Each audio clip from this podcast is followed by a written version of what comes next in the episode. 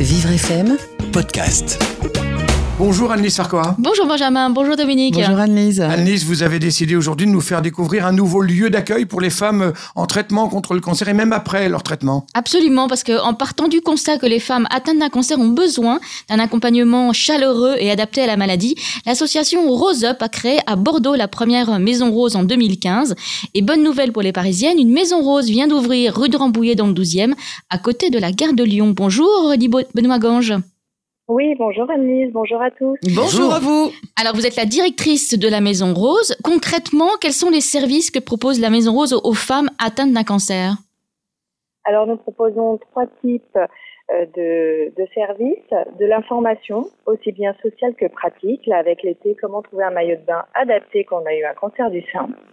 Des soins de support avec du bien-être, de l'onco-esthétique, sophrologie, réflexologie plantaire, de la nutrition, du sport adapté avec de la danse, barre au sol et rose pilates, et puis des animations créatives aussi pour être dans le lâcher prise avec de la trichothérapie, des ateliers d'écriture.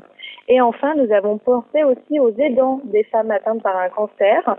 Donc, nous proposons des ateliers pour les mamans qui viennent avec leurs enfants qui sont aidants et pour les conjoints aussi qui peuvent accompagner leurs femmes.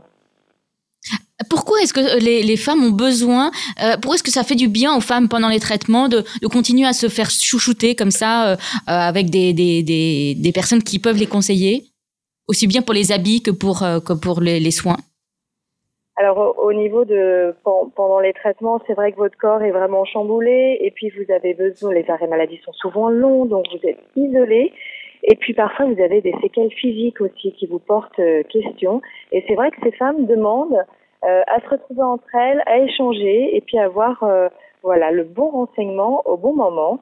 Et le but aussi pour nous d'accompagner ces femmes sur l'après-cancer, c'est aussi de lutter contre la récidive en proposant de la prévention avec du sport adapté, de la nutrition, de la lutte contre le tabac, ce type d'atelier. Alors, vous, dites effectivement que vous accompagnez aussi les, les femmes après les traitements. Euh, les femmes ont besoin de, continuer à être soutenues parce que on pourrait se dire bah oui mais voilà ça y est euh, c'est fini ça, tout ça c'est derrière moi je ne veux plus en entendre parler. Mais non euh, vous dites que les femmes après les traitements on continue à avoir besoin d'être soutenues. Oui elles ont vraiment besoin. C'est assez difficile quand vous voyez votre médecin régulièrement quand toute la famille est autour de vous. Une fois qu'on vous dit c'est bon c'est fini vous pouvez retourner au travail. Euh, il y a vraiment une appréhension derrière parce que comment je fais pour retourner au travail quand ça fait un an que je suis en arrêt maladie? Euh, comment ça fait, enfin comment je fais pour retourner au travail alors que mes cheveux n'ont pas encore complètement repoussé ou euh, si on voit une séquelle physique ou que je suis trop fatiguée. Donc c'est vrai qu'elles ont pas mal de questions et qu'elles ont besoin d'être accompagnées, rassurées. Et dans ce cadre, on fait un retour à l'emploi, on accompagne les femmes pendant 3-4 mois sur la reprise professionnelle pour qu'elles reprennent dans de bonnes conditions. Alors euh, Aurélie Benoît-Gange, bonjour. Moi, je vais vous poser une question. Pourquoi euh, vous avez, je vous ai entendu dire qu'il y avait une demande des femmes pour ce genre d'établissement, mais qu'en est-il des hommes? C'est bien connu que les hommes ne fonctionnent pas comme les femmes. Ça, c'est vrai. Ah bon? Exactement. On, a, on leur a ouvert aussi la porte, mais sur Bordeaux, il n'y a que 1% d'hommes qui vient. Donc la porte, elle est grande ouverte, on les accueille avec plaisir, Mhm. mais c'est vrai qu'ils sont pas du tout dans la même demande. Euh, voilà, les, les hommes sont pas trop dans l'échange euh, de, de ce côté-là, préfèrent rester euh, voilà dans chez Ça- eux. Ils sont plus pudiques, finalement, ça, peut-être ça tient à quoi ça? Je sais pas, mais ce qui est intéressant à voir, c'est que finalement, c'est l'épouse qui vient à la Maison Rose pour prendre des renseignements pour son mari. Ça, c'est le type de Ah, profil. Donc c'est l'épouse aidante. Exactement. Mm, Qui mm. vient chercher des informations discrètement et qui va faire un compte rendu à son mari. Alors Aurélie, comment faire pour euh, s'adresser à vous et pour accéder à tous les services que vous proposez?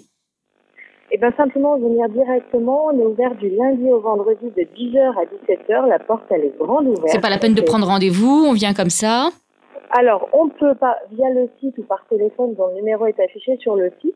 Mais le principe de la Maison Rose, c'est comme à la maison. Donc, quand on a envie, on pousse la porte, on va sur le canapé, on se prend un café, on s'installe et on est accueilli euh, comme il se doit. Voilà. Ah, Merci beaucoup Aurélie Benoît Gange d'avoir été avec nous ce matin sur Vivre FM. Je rappelle que vous êtes la directrice de la Maison Rose. Eh ben, merci à vous. À très Merci, bientôt. très bonne journée. Merci, bonne journée. Et on vous retrouvera en podcast avec Annelise Farquhar sur vivrefm.com. Vivre FM podcast.